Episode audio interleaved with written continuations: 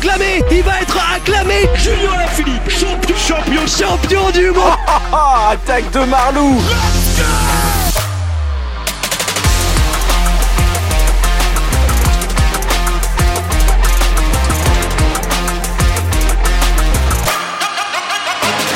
La Grande Presse 2023 Vélo Podcast, vous en avez l'habitude. Depuis euh, cette semaine, on va présenter les grandes équipes du peloton mondial. Aujourd'hui, c'est la IF Education First avec l'accent. T'as vu l'accent? Étienne Gourceau est avec moi. Salut Étienne. Salut Guillaume. Eh bien écoute, aujourd'hui je vais être ravi de parler d'une équipe avec des horizons un peu plus joyeux de ce qu'on a pu parler par le passé. Très bon coureur, très bon recrutement. Il y a de quoi être positif pour 2023. On va en revenir un peu plus tard dans ce podcast. On va en parler de cette équipe IF. Donc euh, on va attaquer avec l'année 2022, bon, qui est un petit peu en dessous des standards hein, pour euh, la IF. 18e bilan mondial. Il termine 14e sur le bilan 2020-2022 euh, qui a défini les places en World Tour pour les trois prochaines saisons.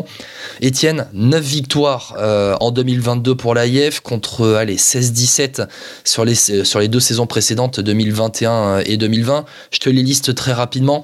Euh, les grosses victoires, c'est Magnus Cort au Tour de France, Rigoberto Urán à la Vuelta, euh, Stéphane Bisseger qui remporte le contre-la-montre de l'UAE Tour et qui est aussi champion d'Europe. C'est un peu la dixième victoire, mais qui compte pas trop pour l'AIF puisque c'est avec le maillot allemand.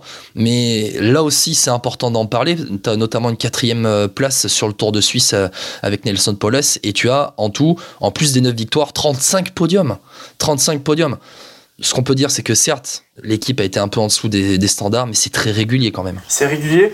J'ai envie de te dire, Guillaume, qu'il aura peut-être manqué un gros podium sur une course à étapes World Tour, que ce soit d'une semaine ou, même un grand tour. Pour détailler, par exemple, c'est euh, seulement 12e du Tour de France avec Nelson Paoles seulement 9 de la, du Giro et de la Vuelta avec Uran et Carty. Alors il y, a, la quatrième place du Tour de Suisse, c'est des courses qui peuvent rapporter euh, des points. Tu parlais de la quatrième place de Paulès sur le Tour de Suisse, c'est d'ailleurs euh, le résultat qui a rapporté le plus de points euh, de la saison hein, pour la IF, qui a notamment terminé l'année très tard au Tour du Langkawi avec la deuxième place de Hugh Carty. Ça, pour un mec qui a terminé troisième de la Vuelta en 2020 avec la victoire à Langlirou, c'est quelque chose qui marque hein, quand même. Et Hugh Carty, il allé jusqu'en octobre avec le Langkawi.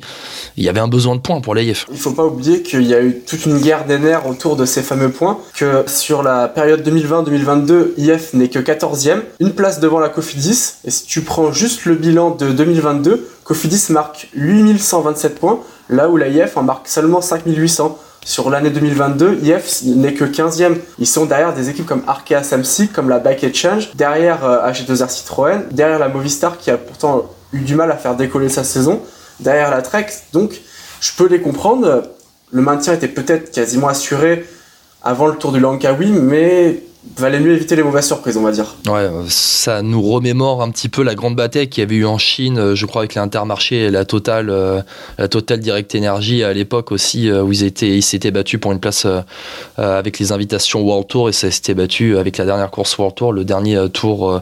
alors comment s'appelle cette course en Chine qui a, qui le tour de Guangzhou, comme ça. Ouais, voilà, exactement. Qui depuis le Covid n'est plus là. Cette équipe IF, il y a des coureurs réguliers. En fait, c'est ça. C'est-à-dire que l'effet sur cette saison 2022 en tout cas. On parle de Nelson Poles, Rigoberto Urán, d'Alberto Bettiol, Ruben Guerrero. L'effectif 2022, hein. Hugh Carty, Magnus Cort, Esteban Chavez. C'est des bons coureurs. Mais en fait, il n'y a pas de gros scoreurs dans ces coureurs-là. Mais il y a surtout des coureurs qui ont plutôt sous-performé. Par exemple, Alberto Bettiol, même Rigoberto Urán, voilà, deuxième du Tour de France en 2017. C'est quelqu'un qui, même s'il fait euh, top 10 de la Vuelta, qui sous-performe par rapport à son statut. J'ai envie de dire aussi que même s'il gagne une étape sur le Tour de France, Magnus Cort, il n'a pas été aussi impressionnant que l'année dernière. C'est tout un ensemble. On a l'impression que c'est une équipe qui est vouée en fait à faire des top 10. C'est ça. Et à ne pas gagner, ou en tout cas à faire très peu de podiums, euh, euh, tout au mieux dans, dans un top 5. Et c'est une équipe qu'on voit beaucoup à l'avant, qui est très offensive. C'est vraiment une équipe qui est plaisante, mais qui n'est pas forcément récompensée de toutes ses intentions. Sur le Giro, on a vu beaucoup de, coureurs IF à l'attaque. Sur le Tour, on les a vus. Magnus Cort, ça a été quand même l'animateur de la première semaine qui a quand même lui été récompensé, mais il leur manque la petite victoire qui fait la différence. Après, on parlait d'Alberto Bettiol. Euh, Alberto Bettiol, il remporte le Tour euh, des Flandres en 2019 on a un peu l'impression que c'est une victoire, euh, une victoire en trompe-l'œil parce qu'il a jamais réellement réussi à, confirmer derrière et être régulier sur le podium de monument. Euh, il est En 2022, il est très régulier dans les top 10. Par contre, je suis devant sa fiche. il fait cinquième au Grand Piemonte en fin de saison. Il fait huitième à Québec. Trois top 10 autour d'Allemagne. Une deuxième et une cinquième place sur deux étapes du Tour de France. Bon, voilà, il a été, il est très régulier. Ça va rapporter des points. Regarde, deuxième place de la 14e étape du Tour Amande. 50 points UCI, 70 points PCS. Ça rapporte, il marque des points mais ça score pas. C'est aussi le problème de, ce coureur-là. Tu as énuméré ces différentes places d'honneur, et finalement, c'est sur des profils qui sont assez différents. Il est capable, un coup, d'être quasiment un puncher. Amande, euh, la montée l'orange à la berre, c'est elle est plutôt réservée aux grimpeurs, même si c'est Michael Matthews qui, qui gagne. C'est quand même plutôt une montée où il faut quand même savoir grimper. c'est du Romal. C'est ça. C'est quelqu'un aussi qui a brillé sur le Tour des Flandres, donc qui a un bon. Donc finalement, j'ai un, peu, un peu le sentiment que c'est le profil de coureur qui est bon partout, mais qui a peut-être du mal à être excellent quelque part. Et pour scorer, je pense qu'il faut d'abord être excellent quelque part. On parle de cette équipe IF dans la grande presse 2023 by Velo Podcast. C'est euh, une équipe qui est forcément, euh, on le voit dans les résultats et dans les coureurs qui la composent, les, top coureurs en tout cas, c'est une équipe qui est orientée grand tour quand même, euh, grand tour ou faire des coups sur des classiques ou des étapes. Et c'est pas le recrutement de 2023 qui va changer la donne, c'est clair. Oui, oui. Euh, Hugh Carty, comme tu l'as dit, il a déjà fait des podiums. Euh, il a fait un podium sur un grand tour. Rigoberto Urán aussi. Après, bah, il y a quand même quelques bons petits coureurs euh, comme Caicedo, Simon Carr. Esteban Chavez a déjà fait un podium aussi sur un grand tour par le passé, certes avec une autre structure. On va dire que c'est une équipe qui est orientée grimpeur. Chavez qui avait fait deuxième du Giro en 2016, à l'époque où il était hein, avec la, la Orica Green Edge. Tu as parlé des transferts de l'hiver. Étienne, transition parfaite. On va en parler un petit peu de, ces transferts cet hiver à l'AIF Education First. Avec les départs, on va parler des départs d'abord. Peu de départs réellement, en tout cas peu de mouvements dans cette équipe IF qui est dans, qui est dans la continuité, euh, qui mise hein, sur, euh, sur ses top coureurs. Il y aura peut-être, euh, allez, pas de changement en 2023, mais peut-être plus en 2024 suivant les résultats. Ruben Guerrero à la Movistar. Daniel Arroyave, lui, part dans une Conti, colombienne. Euh, trois coureurs prennent leur retraite. Langeveld, Ovs et euh, Nakane, le, japonais. Et alors moi, il y, a un départ qui m'a surpris, ou en tout cas, c'est pas, pas forcément un départ c'est une rétrogradation. C'est Michael Valgren euh, qui va évoluer avec euh, l'équipe de développement de la IF en 2023, euh, qui est depuis longtemps hein, blessé à un genou. Il a du mal à revenir. Et pour sa troisième et dernière année de contrat à l'AIF, il, il évoluera pas. En tout cas, il sera pas inscrit dans le groupe, dans le groupe World Tour, mais dans le groupe continental. Ça, c'est surprenant quand même. C'est rare hein, quand on voit ça. En plus, Valgren, c'est pas un petit coureur. Oui, effectivement, cette rétrogradation, elle est surprenante d'un point de vue, on va dire, du prestige du coureur. Elle l'est un peu moins compte tenu de ses résultats de ces dernières années. Peut-être que ça peut lui faire du bien de repasser par l'échelon inférieur, par l'échelon continental. Maintenant, est-ce qu'on retrouvera un jour un Michael Valgren capable de briller sur des classiques d'un jour? J'ai peur quand même que ce soit compliqué. Le temps passe pour lui. Ouais, le temps passe hein, pour euh, Michael Valgren, euh, qui va avoir 31 ans euh, le mois prochain, le 7 février. Michael Valgren, le Danois. On parle des départs. Il y a Ruben Guerrero qui part à la Movistar. C'est ça le principal départ en fait. C'est un, mec qui était devenu de plus en plus régulier dans les top 10 de courses euh, auxquelles il participait. Meilleur grimpeur du Giro euh, en 2020, vainqueur du Mont Ventoux dénivelé challenge en, 2022. On verra dans les arrivées que ça va être compensé, mais euh, c'est une pièce importante de l'équipe qui part. C'est quelqu'un qui a progressé sur les courses à étapes et qui a progressé en montagne. Maintenant, Guillaume, est-ce que tu penses que c'est quelqu'un qui aurait été capable un jour de briguer un podium sur ne serait-ce qu'une course sur le tour d'une semaine. Je suis pas sûr honnêtement. Non, je pense pas, mais c'est quelqu'un qui marque euh, des points régulièrement, qui est présent dans les échappées, qui est offensif, qui est très bon dans ce style-là. Bon, et on va voir les arrivées. Tu parles justement de, scorer. 4 arrivées seulement dans l'équipe IF euh, pour 2023. Alors je vais remonter un peu en qualité, tu vas voir. Stéphane Debode qui arrive de la Astana. Mickaël Honoré arrive de la Quick Step.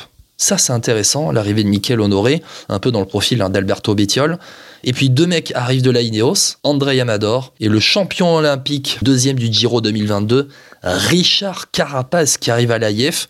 Alors, le recrutement, quatre arrivées seulement, recrutement restreint mais qualitatif quand même. Hein. Alors évidemment, un nom comme Richard Carapaz, va faire saliver beaucoup de, enfin tous les supporters de l'AIF. Maintenant, c'est vrai que je trouve que Michael, Honoré, c'est vraiment un gros recrutement. La, sa saison 2022, elle est plutôt moyenne, hein. mais en 2021, c'est quand même une grande révélation. C'est quelqu'un qui termine dans le top 50 UCI, qui a été quand même capable de scorer euh, sur des, sur des très très belles épreuves. Hein. Il gagne quand même une étape sur le Tour du Pays Basque. Excusez du peu. Quelqu'un qui est capable aussi de briller sur les courses d'un jour, quatrième à la Faune-Ardèche, troisième dans la foulée le lendemain à la Drôme Classique. Il fait 15e des mondiaux hein, en Australien. 15e des mondiaux, euh, troisième de la Classica Saint-Sébastien. Là, c'est encore une autre dimension. Quand on est capable de faire troisième d'une- d'une course comme la Classica Saint-Sébastien, je me dis qu'on est capable de faire un top 5 sur un monument comme le Lombardie ou Liège-Bastogne-Liège. Michael Honoré, moi, je, je- enfin, vraiment, je te parlais d'Alberto Bettiol, je compare un peu à, à ce genre de coureur. hein. Mm. Euh, je pense que la prochaine campagne des Flandriennes de va être intéressante à suivre avec euh, et un Honoré et un Bettiol. hein. Oui, c'est clair que ça fait une- deux cartes et quand euh, on voit à la Quick Step comment elle est capable de jouer sur plusieurs fronts avec plusieurs coureurs pardon sur les Flandriennes, on sait qu'avoir au moins deux armes dans son effectif, c'est toujours mieux que compter sur un seul coureur. Qui plus est un coureur qui est de plus en plus attendu depuis son succès en 2019 sur le Tour des Flandres. Michael Honoré est un sacré recrutement, oui. Ouais, sacré recrutement. euh, ça va nous faire la transition pour 2023. Faut quand même qu'on en parle. L'arrivée de Richard Carapaz. Là, réellement, avec l'arrivée de Richard Carapaz, l'objectif, c'est de gagner une grosse course sur le tour quand même. Et à minima faire un podium sur, euh, sur un grand tour parce que Richard Carapaz, certes, lors de son arrivée à Ineos entre 2020 et 2022, n'a pas regagné un grand tour comme il l'avait fait en 2019 sur le Giro. Avec la Movistar. Mais c'est deuxième de la Volta, c'est quand même troisième du Tour de France, et c'est à nouveau deuxième du Giro, seulement battu lors de la dernière étape de montagne par euh, Jay Hindley. C'est quelqu'un, c'est une assurance touriste, Richard Carapaz. C'est une vraie assurance touriste. C'est quelqu'un, tu l'alignes sur le départ, tu sais que s'il est à son meilleur niveau, c'est quasiment podium au bout sur un grand tour. Et ça, ça va faire énormément de bien à la IF parce que c'était le coureur qui leur manquait. Et je vais euh, énumérer aussi les coureurs qui vont pouvoir l'entourer sur les courses par étapes. Nelson Poles, Rigoberto Urán, Hugh Carty, Esteban Chavez. Ils auront peut-être pas le même calendrier pendant la saison, mais s'ils sont alignés ensemble, en tout cas pour entourer Richard Carapaz, euh, ces mecs-là, ils peuvent aller très loin quand même. Mais c'est clair que si euh, Richard Carapaz venait à se focaliser sur le Tour de France, pourquoi pas de sacrifier un Rigoberto Urán ou un Hugh Carty à la cause de Richard Carapaz Pourquoi pas un Alberto Bettiol pour encadrer aussi euh, sur les premiers lacets des premiers cols? Amador, pourquoi pas Andrea Piccolo ou d'autres? Là, il y a une équipe qui pour moi, dans le top 3, top 4 mondial au niveau de la montagne. hein. Il y a la Jumbo Visma, il y a encore Ineos. Après, euh, franchement, l'IAIF est pas loin. Ouais, après, euh, Amador, depuis qu'il est parti de la Movistar hein, et qu'il est arrivé euh, chez Ineos euh, en 2020, c'est quand même très discret. Je suis convaincu qu'il est quand même capable de faire le travail. C'est pas quelqu'un qui est totalement fini. Enfin, J'espère que IF l'a pris avec ses considérations. Je pense qu'ils doivent se douter qu'il y a encore de la ressource. Et peut-être tout simplement euh, que l'identité de course de la Ineos lui convenait tout simplement pas. C'est possible, c'est possible. Ce serait pas le seul. hein. Il y en a, il y a des coureurs qui n'ont pas réussi à, à s'imposer, que ce soit en tant que leader ou même en tant qu'équipier au sein de la Ineos. Il y a eu Kenny Ellison qui a eu du mal à trouver ses repères là-bas, qui s'éclate maintenant au sein de la Trek, mais c'est possible. C'est pour ça qu'il faudra voir ce que ça donne pour cette première saison au sein de l'AIF. Petite parenthèse pour 2023, tu as cité son nom il y a quelques secondes, Andrea Piccolo. Andrea Piccolo, jeune pépite euh, italienne, hein, tout juste euh, la vingtaine d'années. Un peu de stabilité pour Andrea Piccolo, ça va être surtout ça en 2023, parce qu'en 2022, il a eu donc trois équipes différentes. La Gazprom, quand la Gazprom, euh, c'est devenu compliqué euh, au printemps, il est parti la Drone Hopper. La Drone Hopper, il a fait à peine deux mois, il est parti euh, chez IF pendant l'été. On- en attend un petit peu de, ce gamin quand même. Tu parles de, manque de stabilité, ça l'a pas empêché de performer à partir de, de fin août. hein. C'est quelqu'un qui a quand même fait top 10 de la Bretagne classique, 11e du Lombardie, s'il vous plaît, à à peine 20 ans. Enfin, j'ai envie de dire, euh, waouh, son premier grand monument dans sa carrière, c'est impressionnant, c'est prometteur pour la suite. Tour de Lombardie qui était en plus d'un sacré niveau. Autre coureur qu'on attend, mais sur le calendrier World Tour, et là on, attend, on attend de lui des victoires. Stéphane Bisseguer, le champion d'Europe du contre-la-montre. Une victoire en World Tour cette saison. Le contre-la-montre de l'UAE Tour, c'était en 2022, en tout cas, victoire en 2022, c'était en février.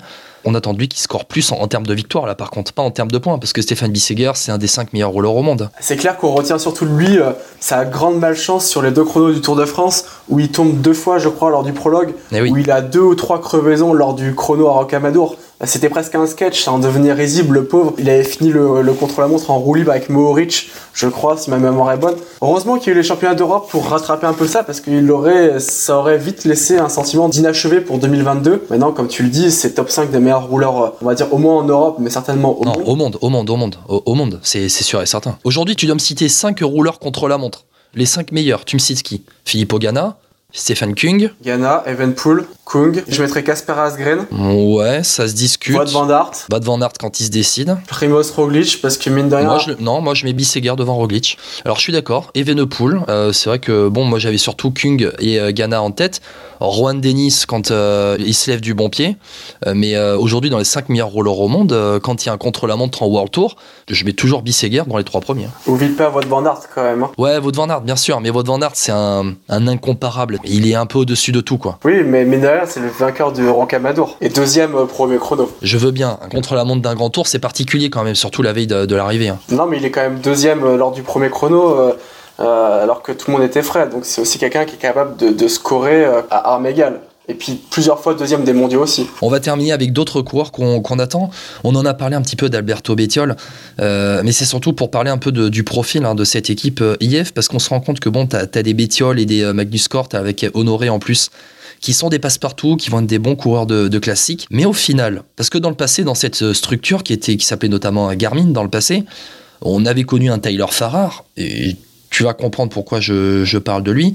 Il n'y a, pas- y a pas de vrai sprinter en fait. Il n'y a pas de sprinter qui va, qui va scorer euh, pendant la saison et qui va, hum, qui va même faire des top 5 dans des grands tours. Le seul vrai sprinter que j'ai noté qui a un minimum fiable et régulier, mais c'est plus au niveau Conti ou sur des top 10 World Tour, c'est Marijn Vandenberg qui était passé par la Conti FDJ. C'est quelqu'un qui peut aller, pourquoi pas, chercher des fonds de top 10 quand il faut, mais pas beaucoup mieux. Le sprint n'est plus dans l'identité euh, de l'équipe IF. Comme beaucoup d'équipes qui se ressentent pour aller chercher les, les gains d'étape, c'est difficile finalement d'avoir un gros sprinter avec le train qu'il faut pour pouvoir l'accompagner, tout en ayant un, deux, voire trois leaders. On peut dire qu'ils ont trois leaders pour le classement généraux de Grand Tour. Euh, malheureusement, les effectifs ne sont pas extensibles à l'infini. Malheureusement, on pense encore une fois aux coureurs qui n'ont pas pu trouver d'équipe cette année, mais les effectifs ne sont pas extensibles. Je parle aussi de, de sprinters dans l'équipe IF. C'est vraiment du- de la seconde, troisième zone. Hein. Mm, c'est ça. Owain, O- Owain Dole, euh, Jens Kokeler, qui sprint aussi un petit peu, mais qui a un petit peu disparu. Bon, Aude Christian King qui a une petite pointe de vitesse. Il n'y a, pas plus. Hein. Écoute Guillaume, je vais faire une petite révolution et prendre les rênes de Vélo Podcast pendant 30 secondes. Oula, oula, dis-moi, qu'est-ce qu'il y a? Il y a un coureur dont on n'a pas du tout parlé, tous les deux, et pourtant qui a quand même eu son moment de gloire lors d'un Dauphiné en 2021. Oui, oui, je sais, je sais très bien de qui tu veux parler. Qu'est-ce que t'en penses de Marc Padoun? Très sincèrement, Padoun hein, qui avait claqué deux victoires en deux jours au Dauphiné euh, 2021. Volontairement, j'ai pas voulu parler de lui euh, sur cette présentation parce que pour moi, c'est euh, c'est un ovni complet qui a remporté, qui a eu un top dans sa carrière à un moment donné euh, sur euh, le Dauphiné et qui n'a pas confirmé. Après Marc Padoun, franchement, ouais, il me laisse un peu indifférent. 36ème du Tour de Lombardie, 46ème de la Vuelta, avec aucun top 10 d'étape. 11e du Giro d'Emilia, attention. Ouais, 13ème du Tour de Pologne, mais pareil, un seul petit top 10 d'étape, et encore c'était sur un chrono. Comme tu dis, c'est vraiment un ovni. Non, Marc Padoun, euh, bon, Marc Padoun, voilà, avec le, le recrutement de Carapaz et compagnie, euh, bon, voilà, il va s'effacer, il va, faire le travail, et puis merci monsieur, au revoir, euh, on met la couche et on, s'en- on va au lit, quoi. C'est ça, exactement. Et encore, faut- est-ce qu'il sera vraiment capable de faire le travail Vu sa saison passée, j'ai presque envie d'en douter. Alors après, je, je veux pas, comment dire, on se concentre sur le cyclisme. Euh, Marc Padoun, en 2022, on n'a pas réellement su ce qui a pu se passer dans sa tête avec la guerre en Ukraine. Euh, il y a peut-être, euh, et en plus, il est né à Donetsk, qui, est en pleine zone dans le Donbass, qui est une zone de guerre. On ne sait pas ce qui a pu se passer dans sa tête. Peut-être que bah, il était euh, plus préoccupé par euh, euh, sa famille, les soucis de sa famille, euh, plus que par le, le cyclisme aussi. Ça peut arriver aussi. hein. Oui, ça serait pas le, le premier sportif ukrainien à débrancher à cause de cette guerre. On pense au tennis à, à Svitolina, la femme de Gaël Monfils, et surtout ancienne euh, top 4 mondiale. Elle a quasiment pas joué en 2022, elle non plus. Je pense qu'il y a forcément un impact, c'est pas possible. Bon, sur cette note très positive. Étienne, on va conclure ce podcast spécial IF Education First. Tu vois, je pensais qu'on n'aurait pas grand-chose à dire sur cette équipe-là, tellement elle a été, euh, a été moyennasse sur la saison 2022, mais finalement, il y a de quoi dire avec notamment l'arrivée de Richard Carapaz. Ils ont tellement des beaux maillots qu'on est obligé de développer sur eux. Ça serait un immense gâchis de pas pouvoir parler de ces magnifiques maillots et de cette équipe qui au demeurant est quand même très sympathique malgré tout. Qui euh, est toujours, moi, moi j'adore Magnus Cort, donc euh, Et oui, Voilà. avec sa moustache blonde, oh là là. incroyable. Euh, bon, je, je vais pas dire que j'en rêve parce que moi j'ai trois poils qui poussent par mois, donc euh, c'est plus compliqué. Je suis au regret de t'annoncer que tu es brun, donc il va falloir que tu passes par une coloration ou. Aussi. Enfin, faudra un miracle. Ouais, un miracle, exactement. On va, on va conclure sur ce mot-là, miracle. Merci beaucoup Étienne d'avoir été avec moi pour la grande presse de l'équipe IF Education First. On se retrouve dans quelques jours pour d'autres présentations. T'es chaud patate, la saison 2023 va se lancer. Euh, le podcast va sortir au moment où le tour Down Under va commencer. On le dit très clairement, les grandes presses 2023, chaque équipe, elles vont être détachées de toute actualité et de tout résultat. On ne va pas parler si à un moment donné ça score sur le Tour Down Under, on ne va pas s'en occuper. On va vraiment se concentrer sur la saison 2023 dans son ensemble.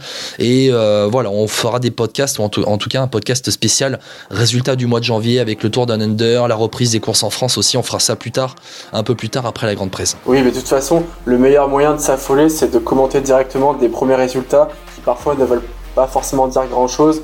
Je pense que d'ici la fin du mois de janvier, on en saura plus de ce côté-là aussi. Exactement. Merci Étienne, et puis on se dit à bientôt dans Vélo Podcast. Bah écoute, merci à toi Guillaume. À bientôt effectivement dans Vélo Podcast. Ravi d'avoir pu intervenir une nouvelle fois pour parler de cette sympathique équipe UIF. Et n'oubliez pas le lien Patreon pour soutenir financièrement Vélo Podcast, euh, crowdfunding. Vous donnez ce que vous voulez, soutenez-nous Vélo Podcast. On se dit à bientôt. Allez, ciao, ciao.